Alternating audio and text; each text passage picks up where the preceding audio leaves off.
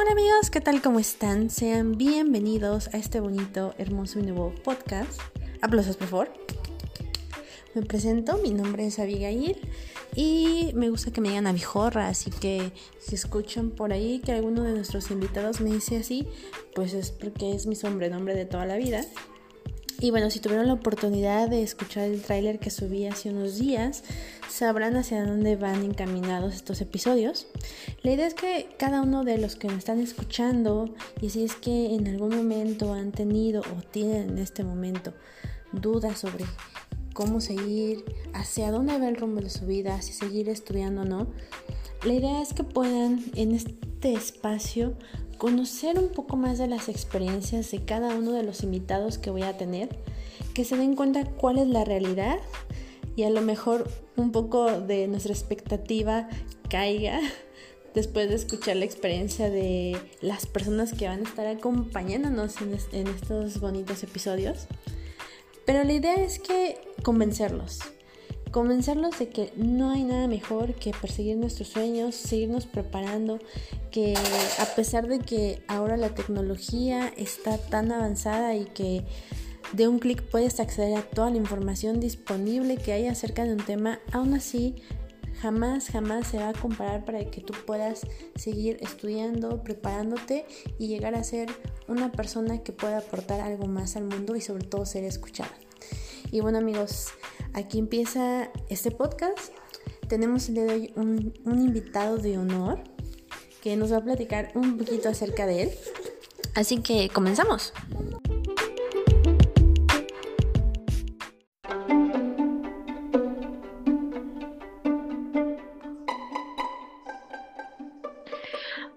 Están? Como les dije, tenemos en esta sala virtual, porque en realidad no estamos viéndonos, a un invitado de honor. Un aplauso para mi amigo Josué, por favor, un aplauso. Aplaude, Josué, para que se escuchen ¿Cómo estás, amigo? Hola, buenas noches, muy bien. Muy bien, sí te bañaste, me dijiste que te ibas a bañar para que te vieras formal para esta podcast. Excelente. Bueno, para quienes no conocen a Josué, te voy a presentar rápidamente. Él es Oscar Josué Antones Flores, tiene 32 años, ingeniero en informática de la Unidad Profesional Interdisciplinaria de Ingeniería y Ciencias Sociales del Politécnico. Claro que sí. Y bueno, Josué, soltero, casado, dejado, con hijos regados, ¿qué eres? Soltero. Ay, Josué, ¿cómo que lo dices tan triste? No. José, bienvenido. Eres mi primer invitado del podcast, así que eres como el padrino de inauguración de Abejorro Time. ¿Cómo te sientes? ¿Estás nervioso? Pues un poco, la verdad nunca había estado antes en un podcast, pero pues vamos a, echar. Pero ya habías hecho un radio. Los que no conocen, Josué tenía un radio, así que ¿por qué te da pena, Josué? Es, más o menos igual, nada más que esto se va a guardar. Ah, ok, sí, hace mucho tiempo cuando estaba en la universidad tenía una estación de radio por internet. Ahí está, ya ves, no, no eres nuevo en esto. Eso sí, tienes razón. Bueno, vamos, voy a empezar a preguntarte algo porque creo que te escuchas muy nervioso, así que vamos a empezar. Para que todos los que nos están escuchando y antes que nos cuentes un poquito más de ti, Josué, bueno, Josué y yo nos conocimos cuando todavía éramos muy jóvenes. Era cuando éramos delgados y hermosos, ¿o no, Josué?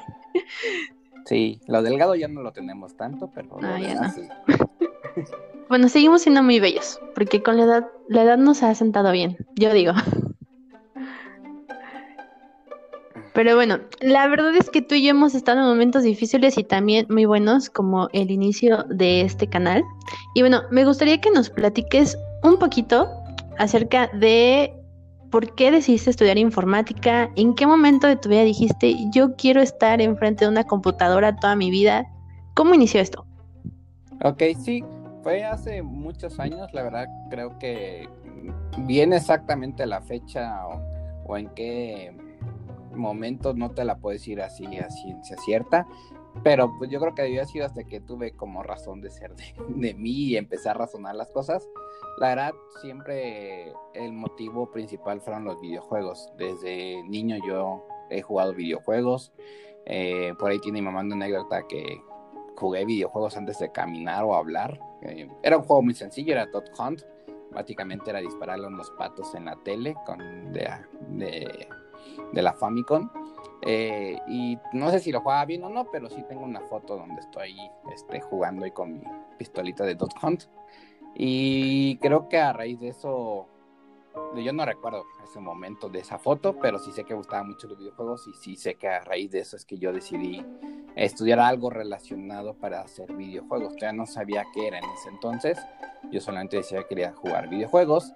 Después crecí, ya en la en la primaria me regalaban mucho lo que son las, este, pues antes no, había, no existía tanto el internet, iba iniciando los, el internet de los noventas, no había velocidades como ahorita, no había Claro, no sé si te acuerdas todavía cuando conectabas tu computador y sonaba este sonidito así como... Sí, y te tenías que esperar un buen, ándale. El sonido del modem, sí, sí lo recuerdo bien. Pero bueno, cuando yo te ya estaba niño no tenía ni eso, ¿no? Mi papá no me compraba una computadora, no tenía acceso a internet, que tío apenas iba iniciando sus primeros piniños allá en los noventas.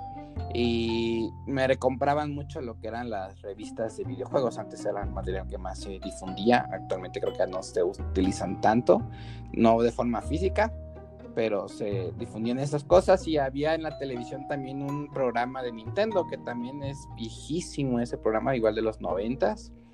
Este, y fue en base de esos dos que conocí primero que existían los testers o los probadores de, de los videojuegos, que prácticamente era, en aquel entonces lo que yo veía era probar que el juego le gustara a alguien, que el juego este, fuera accesible, que cualquiera persona lo pudiera jugar, los mandos, y toda la tecnología que estaba desarrollándose en ese entonces con, con Nintendo y su primera llegada de, de, su plataforma hacia muchos hogares.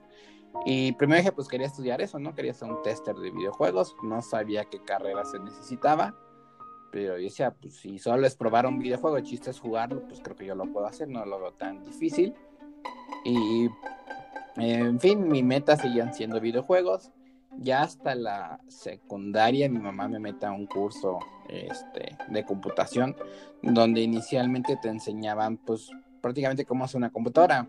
Era algo también reciente el poder llegar a las computadoras a los usuarios y poder hacer uso. Ya existía Windows, el primer Windows 95 visual, donde ya podías usar un ratón, un teclado y no tenías esta pantallita de MS2 donde solo era teclear este, comandos, ya había algo visual. Entonces mi mamá me metió a, estudiar esa parte y, y así, así fue como fui entendiendo que existía algo que sí que sí se era de, familiarizar con las computadoras. Y... Oye, nos estás hablando realmente como de una joya que quizás muchos de los que nos están escuchando ni tenían idea que antes no existía lo que ahora podemos tener en la palma de la mano. Así es, no, las laptops eran unos monstruos que llegaron un poquito después, pero pues en ese entonces todo era de este, computadora de escritorio y eran Actualmente se pueden dar la idea en tamaño, siguen siendo casi muy parecidas que una PC gamer de la actualidad. En tamaños no ha cambiado mucho en ese aspecto. Eh, lo que sí es la parte interna, ¿no? Eso sí eran procesadores mucho más lentos. Este, no usábamos todavía los discos, ustedes utilizábamos los disquetes. No me tocó el disquete grandote, me tocó el chiquito pero sí se usaba mucho un disquete. De hecho, mis primeros juegos fueron un disquete de 1.44 megabytes donde, los que conozcan es muy poquito, un tamaño bien chiquito, a comparación de los gigas, de los 50, 60 gigas que ocupa Warzone actualmente. Oye, pero si comparamos ese tiempo, o sea, yo creo que tú como joven, o yo recuerdo haber guardado algunos juegos en un disco y decías, no inventes, es un buen, ¿no? Y ahora estamos en este año y dices, ¿cómo podía guardar tanto en un disquete, no? Sí, Sí, sí, sí me pasó cuando esos brincos que eran emocionales de almacenamiento. Sí, igual decía, pues, ¿qué voy a hacer con 20 gigas? Creo que era lo que aguantaba. No, 400 megas, que era lo que aguantaba un disco en ese, de un CD-ROOM. Y decía, pues, pues, son 40 veces un disquete, 40. Y yo, pues, ¿qué voy a guardar si solo tengo como 5 disquetes? Donde he guardado todas mis tareas. sí, sí, eran. Y luego con el DVD también brincar de los 40 a 400 menos cuánto tiene el disco a los 4.5 gigas que tiene un, un DVD, pues también me pasaba lo mismo, que guardar en un DVD, si con un disco me podía guardar bien mi información. Claro, oye, pero vamos a hablar de cuando entras a, la universidad, porque los que no sepan, bueno, José y yo hablamos antes de iniciar este podcast para que tuviéramos un poco la idea de hacia dónde iba enfocado. Pero bueno, ambos somos del Politécnico. Claro que sí, Politécnico Frago encendida. Eh, pero dime, ¿en qué año entras a la universidad? ¿Cómo te enteras que tú querías entrar a esa carrera? ¿En qué momento dices, ah, esto? Sí, pues ya te decía, cuando tomé ese curso de que mencioné en la primaria, eh, primaria, secundaria, porque fue mi último año de primaria entrando a secundaria y prácticamente toda la secundaria me la aventé así, este, encontré lo que era programación. Ya me dejaron enseñar lo que era una computadora, el uso de ofimática de Word, Excel, PowerPoint, brinqué todos esos módulos eh, llego a la parte que es programación. Eh, me enseñaron una programación en Access que muchos informáticos que estén aquí o de la carrera han de decir que no es un lenguaje de programación, que acaban de hacer oficial hace como un mes, el lenguaje de Visual Basic. Eh, y hace programación muy sencilla y, empiezo a hacer mis primeros programas de una ventanita que ejecuta cierta tarea y desde ahí ya dije yo quiero hacer algo de programación. No, no sé qué carrera sea, pero yo quiero programador. Y me encantó demasiado la programación porque había muchas, este, facilidades para mi vida, donde decía, pues si quiero hacer un inventario de mis cosas, de mis juegos, pues me hago un programita en Excel, que realmente era muy fácil. Ya ocupaba mucho la ayuda que te da Microsoft, pero ya yo empezaba a meter ciertos códigos y, podía hacer inventario y podía hacerlo más fácil esta, esta tarea. Eh, eh, ya queriendo estudiar la prepa, me pude haber escogido una prepa igual con carrera técnica, eh, sin embargo, las prepas técnicas donde venía algo de computación, yo ya lo había visto en el curso que había estudiado en la secundaria. Entonces, ahí como pequeño paréntesis a mi vida profesional, dejé de, en la secundaria agarré mecánica automotriz. No recuerdo por qué, porque agarré automotriz y no informática o computación. Este, bueno, así pasa en la secundaria. Sí. Y, y, y, el lapso de la prepa, digo, pues si ya estudié esto de la, en la, este, en mi curso extra, ¿para qué me sigo? Mejor me seguí automotriz, me sigo en, automotriz, me llama la atención que ya las, los primeros, los coches cuando yo estaba ahí estudiando la prepa ya usaban una computadora para manejar ciertos sensores y darte notificación de lo que está pasando en el coche, ahí conozco los primeros sensores que existen. Y ya es cuando, y es cuando decido, quiero ser informático y entro, hice varias, este, exámenes. Hice examen de la UNAM, hice examen en la Universidad de Tecnológico de Iguala, hice examen en la Politécnica de Morelos y este examen en el Poli. El examen de la UNAM no lo paso, el examen de la Politécnica lo paso, el examen de Iguala lo paso con honores. Ahí tuve como 10 fallos nada más de ese examen. Y el examen de, de no lo había pasado. Entonces me, me mucho porque era yo quería estudiar en una escuela grande porque mi mamá es egresada de la UNAM. Entonces yo decía, pues yo quiero seguir los pasos de mi madre. Mi papá es egresado de UVM. Oye, de verdad que creo que hay cosas que... Mis papás también son egresados de la UNAM, como ves. Órale, sí. Y yo y papá es de UVM. Pero... pero sí me decepcionó esa parte. Entro a la Politécnica de Morelos, mi papá me, pide que entre ahí porque es mejor universidad que, el TEC de Iguala. Entro a la Politécnica, hago un, mi propedéutico, hago mi primer cuatrimestre y durante mi propedéutico sale la segunda vuelta del Politécnico para UPIXA y voy presento examen y ya quedo en, en, en UPIXA.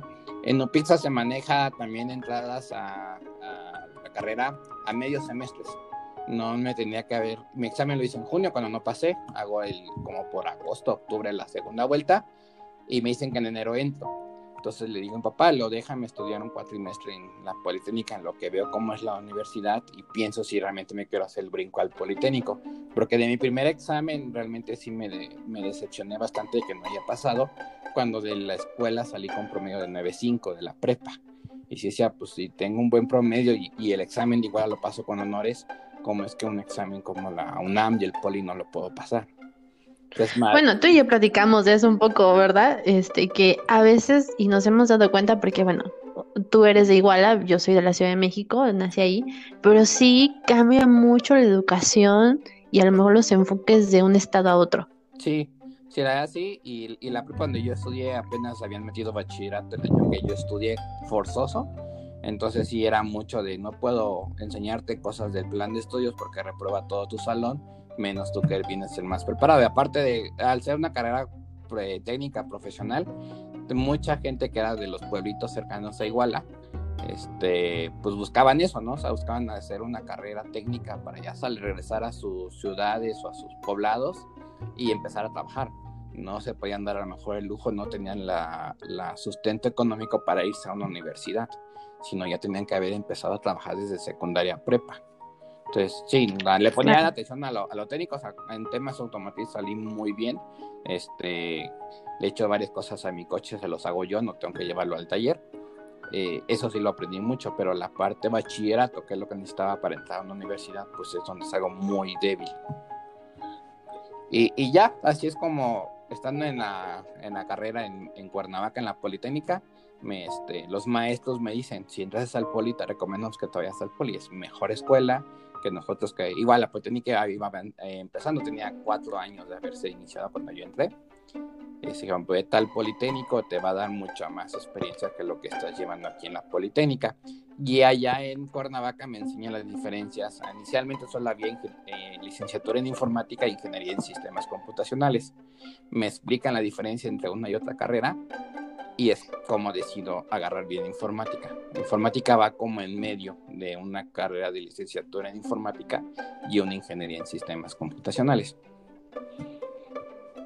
Ok, excelente. Y bueno, entras al Politécnico, obviamente vienes solo, te viniste tú solo a aventurarte como muchos estudiantes se avientan a irse de su casa y venirse a la Ciudad de México. ¿Cuál fue tu experiencia cuando llegaste a la ciudad?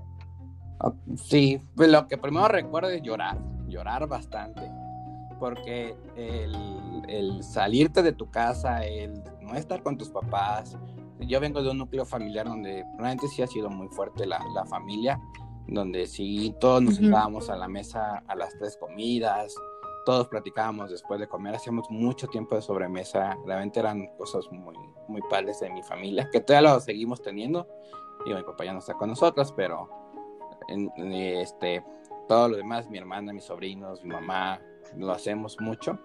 Y el venirte aquí solo, donde no tienes ni con quién platicar, a veces ni con tu sombra te hace caso, pues realmente yo sí me sentí, sí sentí feo eh, esa parte. Creo que fue lo que más sentí feo. Me acuerdo que luego me quedaba ahí este, en mi silloncito, ahí nomás como pensando qué hago aquí, porque estoy tan solo, posta en mi casa con mis papás. Este, pero pues realmente también decía, pues ya mis papás están haciendo el esfuerzo porque tienen que pagar la renta del lugar, tienen que pagar el este los servicios de un lugar extra donde no es mi casa, luz, teléfono, gas, porque eso sí me dieron todos los privilegios en esa parte, no, era no sufrir nada en esa Qué padre. Y, sí, y o sea, pues si ya están haciendo el esfuerzo mis papás, ¿por qué no hago el esfuerzo yo? Ahora, no existía antes mucho las llamadas también, hay que recordar que las llamadas mm, nacionales eran bien caras y cobraban por minuto, no nos cobraban por Horrible. Y, te cobraban, te cobraban a ti y le cobraban al que recibía tu llamada, o sea. Entonces tampoco no me podía dar el lujo de hablar tan seguido con mi mamá o verla, o sea, si era algo difícil, ah, sí me iba igual a cada ocho días, eso sí, no, no, este, no, no me atendía a quedarme aquí, sí sentía feo, la verdad, de estar solo. Y también el, la el ritmo del trabajo y el ritmo de la ciudad también me pesaba mucho, ¿no? Las distancias, eh, pues igual si te haces una hora, pues prácticamente te vas a otro pueblo, no estás dentro de Iguala. Y aquí, pues, digo, estaba cerca, estaba una hora de mi escuela, eso no me tocó tanto. En una distancia promedio en la Ciudad de México, pues, no estaba tan lejos. Claro. Sí, una hora. Yo creo que, bueno, no sé dónde nos vayan a escuchar eh, eh, de este episodio, pero en la Ciudad de México, donde sea que vayas, destinas una hora para todo. O sea, es como de ley y mucha gente se le hace muy raro eso, pero así es la Ciudad de México. Sí, sí, y eso te va bien porque si te, también estás más de una hora en recorrido, si ya vienes. Claro. Oye, me llama mucho la atención cuando estabas platicando esta parte de que estabas solo como estudiante y creo que no eras el único, o sea, a mí me tocó en, la, en donde yo estudié, yo, yo soy de ciencias biológicas, igual del Politécnico, unos compañeros que venían de Guerrero y lo que se me hacía muy gracioso, ah, igual uno de ellos va a estar en uno de estos episodios, pero era que todos se iban juntos. O sea, de repente salíamos de las clases y de repente todos los que venían de, de, otros estados se iban juntos al metro, a todos lados iban juntos. Y era porque tenían miedo de no sabían a dónde irse. Sí, Entonces era poco a poco. Imagino que te pasaba algo igual. Sí, de hecho, yo no conocía gente de Guerrero hasta avanzado el, eh, en mi primer semestre. Conocí a una amiga de Acapulco solo que vivíamos a lugares opuestos, de saliendo de la universidad hacia lugares totalmente opuestos, pero sí me iba con los que empecé, hizo mucha amistad con un amigo que se llama Miguel, él es mayor que yo como por 5 o 6 años algo así, iba entrando también a la universidad a estudiar. Y como que eso que tuviera más edad me dio un poco de confianza porque lo veía más maduro y no lo veía como el típico joven que entra a la universidad que solo va a echar relajo. Así lo veía alguien que... Y realmente necesitaba, yo creo, el, terminar su carrera porque ya era un, este, alguien ya grande. Eh, para, ver, para recién iniciando su carrera. A lo mejor sus necesidades sí eran diferentes a las mías y a las de cualquier joven. Íbamos claro. Y, prácticamente con él me la pasé. con él me iba al metro, con él me iba al centro. Bueno, saludos a Miguel, gracias por cuidar a Josué durante su época estudiantil. Sí, de hecho me perdí y le hablaba, Miguel, estoy perdido. Y me decía, ¿qué ves? Y yo, pues veo un edificio así, así, no sé dónde estoy. Y me decía, ah, estás sentado al lado, me ubicaba, me acercaba al metro. Y ya el metro sí lo supe andar porque mi papá trabajó un tiempo aquí en la Ciudad de México y nos veníamos de vacaciones a, visitarlo. Entonces, avenidas grandes como Reforma, Eje Central, yo vivo en Tlatelolco, el eje 2, el metro Tlatelolco, el metro Garibaldi lo ubicaba bien, pero ya salirme de esa zona, pues sí me perdía. Pero entrando al metro, pues es una forma, yo creo que como uno de provincia, muy fácil para ubicarnos y poder andar en la ciudad. Ya, oye, hay algo que quiero rescatar de lo que tú dijiste, eh, que cuando llegas aquí te das cuenta de todas las facilidades, porque la verdad fuiste muy afortunado, no todos tienen esa oportunidad de que les pongan todo, casa, alimentos, todo, ¿no? Para que tú te dediques a estudiar. Pero en algún momento, y tú lo decías, bueno, ya están dando todo por mí, yo porque no voy a dar todo, ¿no? Pero en algún momento te quedó como la duda, empezaste a dudar del camino que estaba siguiendo, en algún momento dijiste, no, esto ya no es lo mío.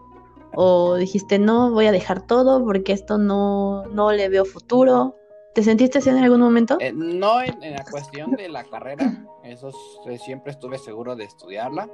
Este, y más porque veía que cómo iba avanzando la tecnología en cuestión de computadoras, cómo salía la laptop y luego cómo salía un videojuego en la programación en otro, de pasamos de 32 a, de los 8 a 16 bits y veía cómo cambiaba y luego el 3D con la llegada de PlayStation y Nintendo 64. O sea, veía que iba avanzando la tecnología y se ocupaba lo que yo quería estudiar. Y decía, pues tiene bastante futuro, si esto está, sigue creciendo de esa forma, van a ocupar gente como yo de informáticos para poder este, seguir en esto que está creciendo. En lo que sí llegué a dudar fue en la escuela, en la parte del Politécnico. Y no porque el poli sea malo, sino que empecé a notar ciertas cosas en la escuela, como cuando entras no tienes bien planeado, la escuela no tiene bien planeado qué salón te toca. Entonces casi te toca como una dos semanas de estar buscando qué salón es y andar casi como peregrinos de salón en salón. Y, eso es lo que a mí realmente me desanimó mis primeras dos semanas de, escuela. ¿En serio? ¿Cómo crees? Eso es como algo como súper normal. O sea, a mí me pasó, me lo hicieron en una novatada.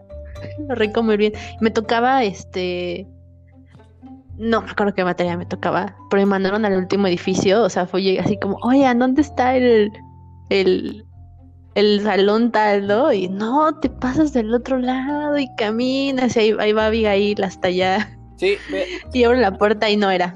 Sí, e, es que de mío no fue novatada, sino realmente de las academias de, las de la escuela, del edificio. De así te decía salón no asignado. O sea, realmente nos faltaba una coordinación en, la parte de, asignar salones a, los grupos. Y después lo, lo aprendí que era porque no todos los grupos se llenaban cuando avanzabas de semestre y a veces cerraban grupos por lo mismo. O decían, pues son solo uno o dos alumnos inscritos a esta secuencia, pues no puedo darte clases, vete con otros que están en el mismo horario. Y eso hacía que los primeros, este, semanas no se tuviera esa organización tan buena en, en, la escuela. Aparte recuerden que la programación, aunque ya venía un poco fuerte, tampoco era lo que hoy conocemos, a lo mejor uno dice, pues un programa lo puede tener y puede saber que está, realmente no existía algo tan potente en ese entonces. Y pues sí, era mucho, mucha programación todavía como de lápiz y de pluma de, para diseñar salones o donde te iba a tocar. Lo comprendí de. ¡Wow! Entonces, y, y, la, y es, UPIX es una unidad grande, o sea, a diferencia mejor de otras sí, unidades. Sí, recuerdo alguna vez que te fui a ver ahí y igual me perdí. Sí, es una unidad grande. Tal vez no somos como un casco San Tomás, pero el casco tiene varias escuelitas adentro donde a lo mejor son uno, dos o tres edificios. Aquí UPIX es literal una cuadra exclusivamente para la pura escuela. Y sí, o sea, sí era un poco difícil hacer esa organización. Claro. Oye, ¿cuánto tiempo te aventaste en la carrera? Me aventé cuatro años.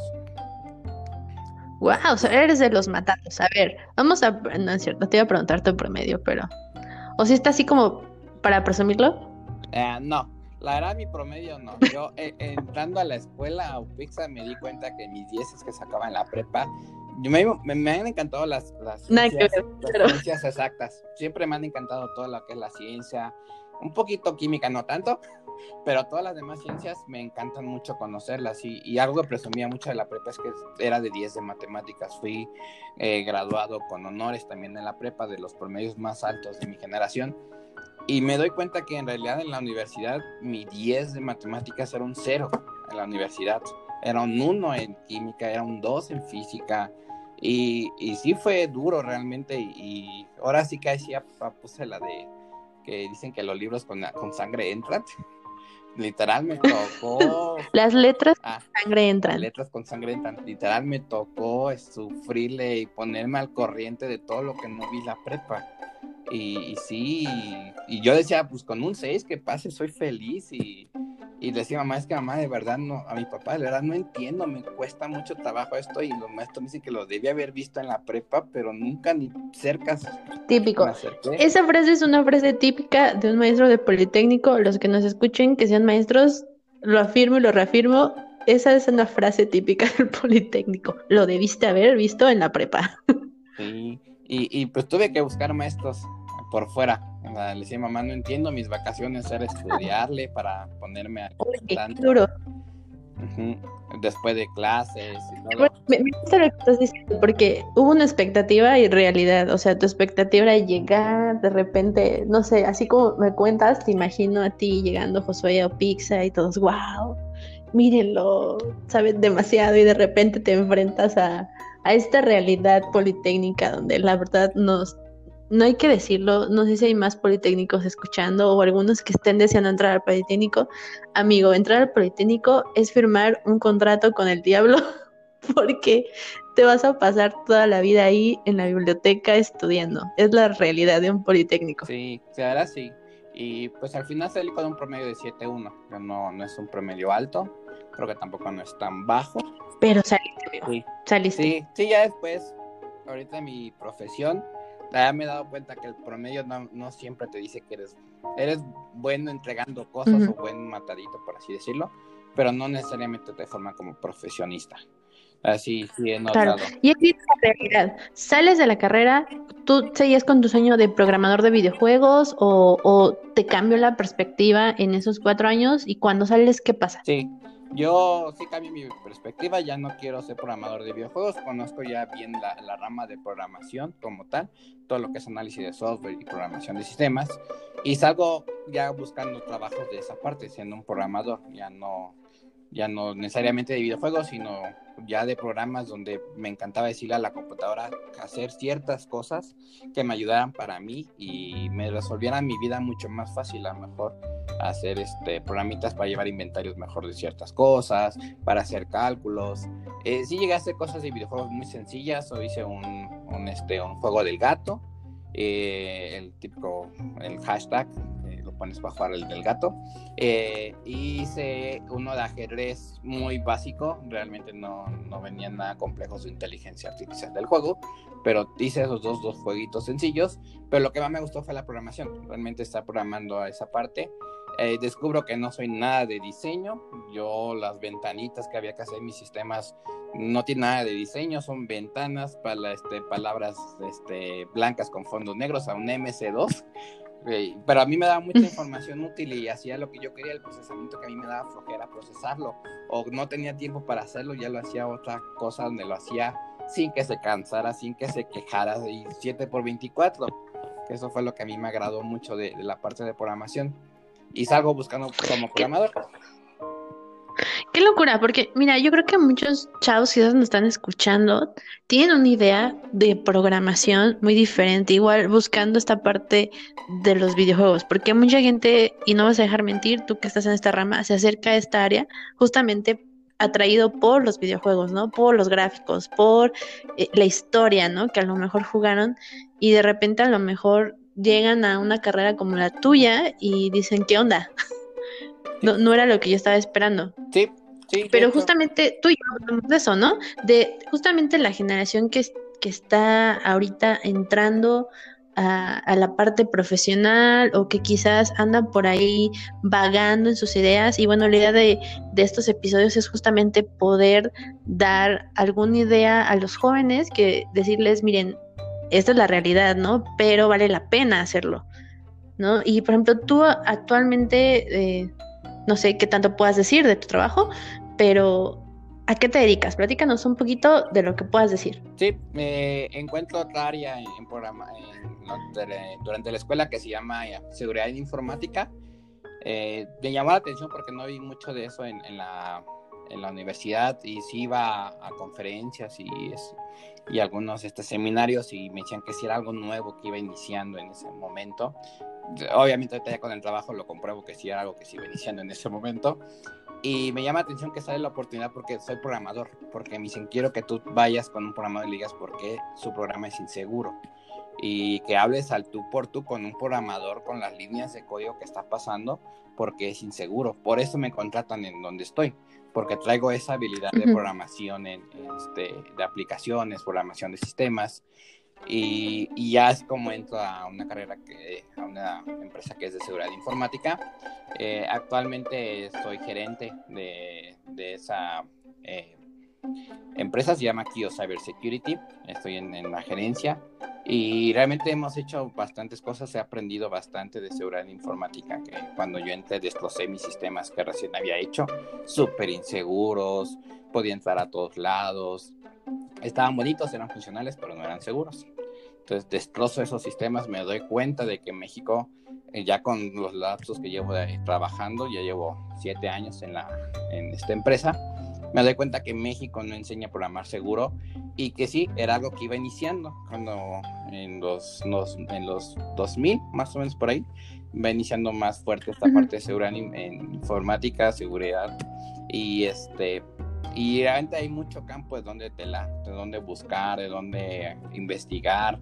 Y conforme van creciendo las cosas con el iOS device o el Internet of Things, que ya salen pantallas inteligentes, las estas este, famosas bocinitas inteligentes como la de Amazon, la de Google, el mismo Siri de iOS, este, refrigeradores inteligentes, al fin y al cabo es un sistema, incluso hasta los videojuegos, es un sistema que se está instalando en unas computadoras, en, en algo, tiene una programación y se puede vulnerar y lo puedes hacer bastantes cosas con eso, las cámaras por IP, o sea, todo tipo de cosas que está saliendo con la tecnología realmente a nivel seguridad a veces no se planean de esa forma.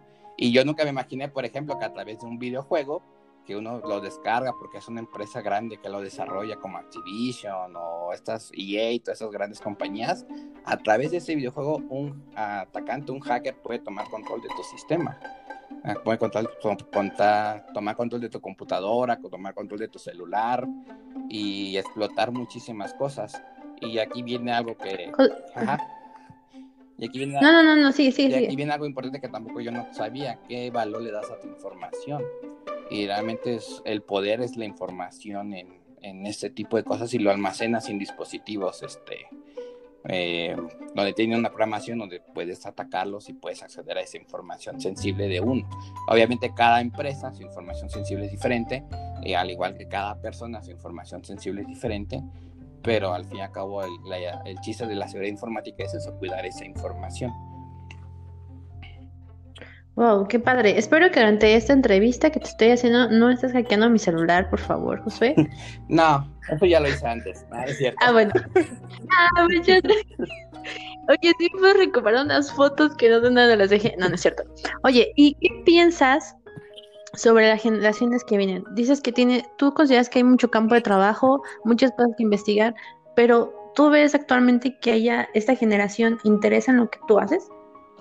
Este, yo creo que sí, sí he visto, al menos a nivel laboral, sí he, visto que llega mucha gente buscando trabajo en, esta parte de seguridad.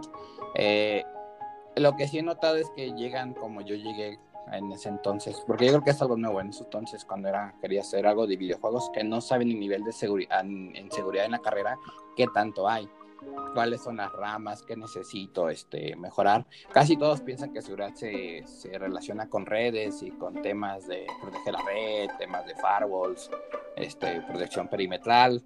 Y, realmente seguridad abarca desde ramas de ese estilo, donde necesitas un especialista en redes, hasta temas administrativos de que tu proceso sea seguro, donde tu procedimiento que hacer para hacer, no sé, respaldos, cosas de ese estilo, o programación, incluso la programación sea de forma segura, ya lo consideras allá adentro.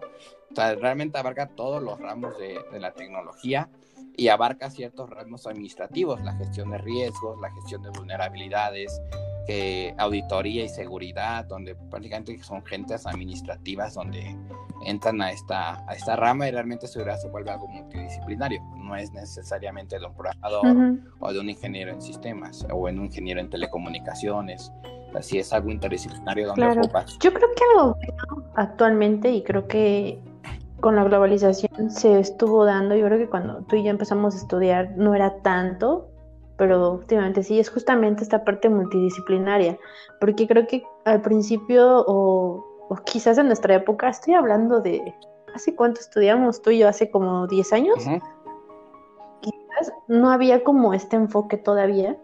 Y cuando salimos nos damos cuenta como de este universo, ¿no? De, de que quizás en la escuela te forman de una manera y cuando sales dices, no solamente soy yo, sino que hay más gente que puede ayudarme a lograr mi objetivo. Sí, y justamente creo que eso es algo importante que podemos nosotros dejar, a lo mejor en este episodio, es que hay muchos jóvenes actualmente en nuestro país, eh, en cifras, eh, y solamente este año, hablando de la pandemia, y para eso van estos episodios, es que alrededor de 800 mil estudiantes abandonaron sus estudios y dices, wow, es demasiado, ¿no? O sea, muchos se decepcionaron, obviamente, digo, un placer tenerte aquí porque tu trabajo es meramente a veces en línea, eh, estás totalmente aislado, que quizás eh, muchos jóvenes que están estudiando en esta época están viviendo y quizás no le ven un futuro, ¿no? Pero realmente tú vives de eso. Sí, sí, de hecho. Tú, tú, y tu trabajo y tu computadora, ¿no? Sí, de hecho el trabajo. Entonces, Tío, pero el trabajo iniciamos, nosotros nos fuimos en febrero, antes de que iniciara la pandemia en México, al home office. Y desde febrero yo igual no he regresado a tocar oficinas. Ya entregamos edificio, ya entregamos cosas de la oficina. Y eh, para ver esto, se, al menos para nosotros el home office se quedó. No, no creo que regresemos a hacer. Y, y realmente es un brand, nos hemos acoplado y ha funcionado muy bien la, la parte de, de trabajo a distancia. Ok. Josué, ¿tú qué les dirías a los chicos que a lo mejor están pensando o, te escuchan y dicen, wow, yo quiero ser algo de lo que está haciendo Josué, ¿no? Y fue fácil, no fue fácil. Eh, hubo momentos en los cuales difíciles en tu vida que yo, yo estuve contigo, en algunos, muchas gracias por eso, pero sé que quizás no todo es tan fácil en la vida, ¿no? Pero al final vale la pena. Sí. ¿Tú qué les dirías? Sí, eh, básicamente la cultura actual es del ya, de la verdad la tecnología nos ha hecho a eso, al de si tú quieres algo de, comprar es tan fácil entrar a Amazon y pedirlo y te llega al otro día, nos estamos volviendo esa cultura del ya y creo que a nivel de educación y preparación también estamos volviendo de esa forma de ya lo quiero saber, quiero ver un video y ya quiero saber hacer esto. Eh, y no, realmente se sigue ocupando mucho, a los estudios no solo te dejan la parte técnica, te preparan realmente como un profesionista para enfrentar lo, que vas a encontrar, los retos de, de, un trabajo. No todo es técnico, no todo es, en mi caso no todo el día es estar frente a una computadora y tirando líneas de código, escribiendo como loco, sino realmente viene un análisis que me dejó la escuela, metodologías que me dejó la escuela donde te hace todo esto mucho más sencillo, eh, compañeros y amigos. Eh, la ventaja de, de Upixa es que es interdisciplinaria la, la, unidad y tuve compañeros y amigos de todas las carreras que se dan en Upixa. Y el ver esto, que no estás solo, puedes desarrollar muchas cosas en conjunto con demás gente o te puedes acercar con todos ellos para ver, también ver sus conocimientos profesionales y poderlos aplicar contigo. Yo actualmente a nivel gerencial yo ya prácticamente lo técnico ya no me meto, es más este de administración, de manage de personas. Eh, y me ha ayudado mucho esa parte de, de acercarme a gente de, de manage. Yo no tengo tacto con la gente por estar con una computadora. Soy muy frío y me he, me he acercado mucho a psicólogos. Empezaste, empezaste muy penoso y la verdad es que llevamos más de 30 minutos platicando y escuchándote. Mira, en un momento y cuando escuches tú este podcast te vas a dar cuenta que empezaste muy tranquilo y de repente ¡fum! ¡fum!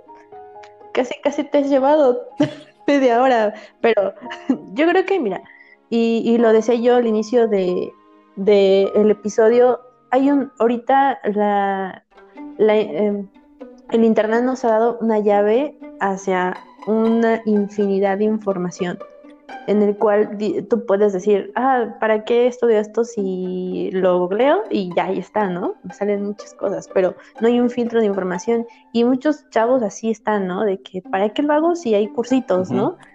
O, o, lo pago ya, ¿no? Y la verdad es que son cosas que dices, quizás me puedan ayudar, pero realmente una formación profesional no, no hay comparación. Sí, este, sí, tengo varios eh, ejemplos de ese estilo, pero para no hacerlo tan pesado, y si me voy a día, ya te puedo empezar a hablar en, de, en cuanto a mi carrera, cómo he visto, qué es lo que ha pasado, el por qué la importancia realmente de estas técnicas, procedimientos que te enseñan y te forman durante la, la carrera, y que no se queda todo a en un tema de, de estudio de la universidad, hay más allá, estudio los posgrados, estudio este certificaciones internacionales, realmente no se queda solamente en esa parte que te siguen preparando para esto, pero si no estás claro. en otro momento te puedo dar más, más detalles de esas vivencias que he tenido. Me encantaría escucharlas porque son cosas que yo no sabía de ti y suena muy, muy interesante. Pero estaría padre que los que nos escuchen igual nos vayan una pregunta y la próxima vez que estés aquí te la hacemos para que vayamos sabiendo un poquito más de lo que es este mundo, de lo que tú haces de la programación, uh -huh. que suena súper y súper interesante. Sí. Bueno, José, me dio mucho gusto que hayas estado y que hayas aceptado la invitación de estar en este podcast. Cuando platicamos, te dije que se nos iba a ir el tiempo y a veces sí se nos fue el tiempo, pero estuvo muy bien. Eh, ¿Te sentiste bien? Sí, la verdad sí. Ya después ¿Sí? como que ya se te olvida que estás frente a un celular. Agarraste confianza. A veces no era tan difícil, pero bueno, muchas gracias Josué. Me dio mucho gusto escucharte, el que podamos volver a platicar y que eh, ahí le hayas entrado a este proyecto nuevo. Y pues esperemos que lo escuchen muchos, que te hagan preguntas y que te podamos tener próximamente en otra entrega. ¿Te parece sí, bien? Me parece muy bien. Bueno, ¿algo más que quieras agregar, Josué, acerca de la educación o a algo que te haya dejado como final el haber estudiado? Sí, más que eso, hay una frase que es que bien cuando estaba en este curso que te cantaba de computación, que decía, no te sorprendas que la suerte está del lado de los que están preparados. Y creo que es una frase que sí wow. me, ha impact me impactó mucho en ese tiempo y me sigue impactando y por eso yo sigo haciendo esto, como buscando esa preparación.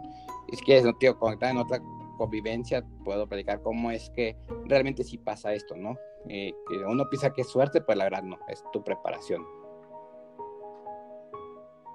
Excelente. Bueno, espero que te la hayas pasado muy bien. Y bueno, nos despedimos. Cuídense mucho. Espero que nos puedan escuchar en el próximo episodio. Y nos Hasta vemos. Bye.